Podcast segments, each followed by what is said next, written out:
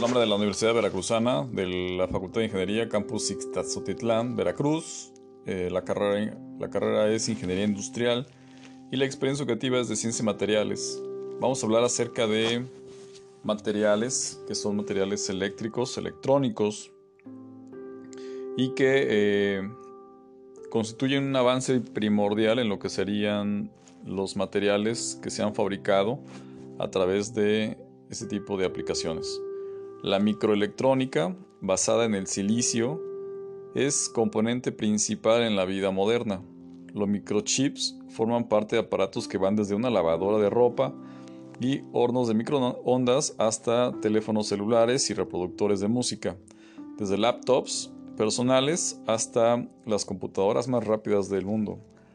Razón por la cual el elemento de silicio es o fue el material que caracterizó al siglo XX y dominará la tecnología de información y computadoras en, el próximo, en los próximos años.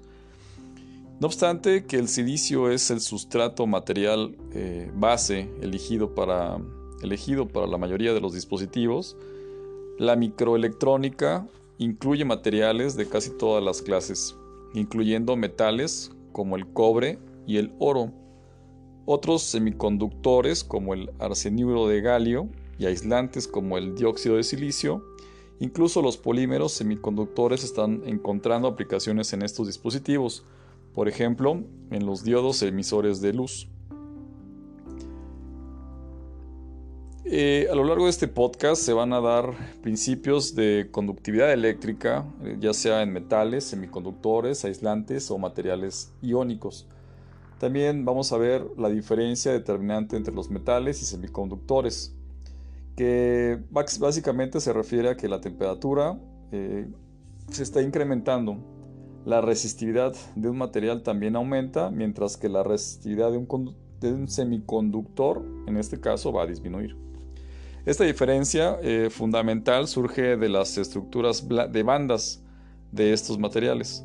La estructura de bandas está formada por un conjunto de niveles de energía que están disponibles o prohibidos para los electrones que los ocupan y determina el comportamiento electrónico del sólido. Se trata de un conductor, un semiconductor o un aislante. La conductividad de un semiconductor que no contiene impurezas por lo general aumenta de manera exponencial con la temperatura. Desde el punto de vista de la fiabilidad, esta dependencia exponencial de la conductividad en la temperatura es poco deseable en los dispositivos electrónicos que generan calor cuando lo operan. Por lo mismo, estos semiconductores se les dopa. ¿Qué quiere decir dopar? Se les añaden impurezas intencionalmente. ¿Para qué? Para que se puedan controlar con extrema precisión es su conductividad. Eh, también se va a dar una pequeña descripción acerca de los dopantes, en lo cuales van a cambiar esta estructura de bandas de semiconductor, de modo que la conductividad eléctrica pueda adaptarse a diferentes aplicaciones. Metales, semiconductores y aislantes son componentes fundamentales de los circuitos integrados. En la actualidad, algunas características de estos circuitos integrados están adquiriendo dimensiones a escala anatómica. Y la fabricación de circuitos integrados, circuitos integrales eh, es, eh, es preciso en el proceso de manufactura más refinados en los cuales existen para este tipo de aparatos. Ese proceso consiste en la fabricación simultánea de cientos de millones e incluso miles de millones de dispositivos en un solo microchip y representa un paradigma de manufactura fundamentalmente distinto al de cualquier otro tipo de proceso.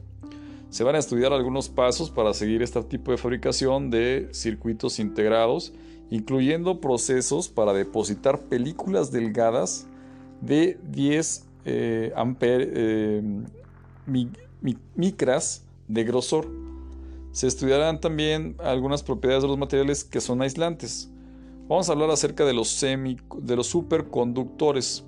Los superconductores comprenden una clase especial de materiales electrónicos y que no presentan resistencias eléctricas alguna bajo ciertas condiciones, las cuales por lo general incluyen una temperatura muy baja del orden de 135 grados Kelvin o menos, y se expelen completamente en un campo magnético. El análisis de la superconductividad está fuera de este, de, este tema, pero es un tema que eh, es bastante importante.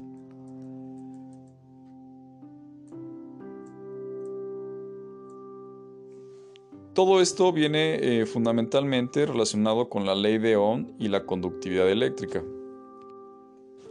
La mayoría de nosotros estamos eh, en contacto, ya, tenemos conocimiento con la ley de Ohm donde el voltaje va a ser igual a la intensidad, que es la corriente, en amperes, que multiplica la resistencia, o en ohms, al flujo de la corriente.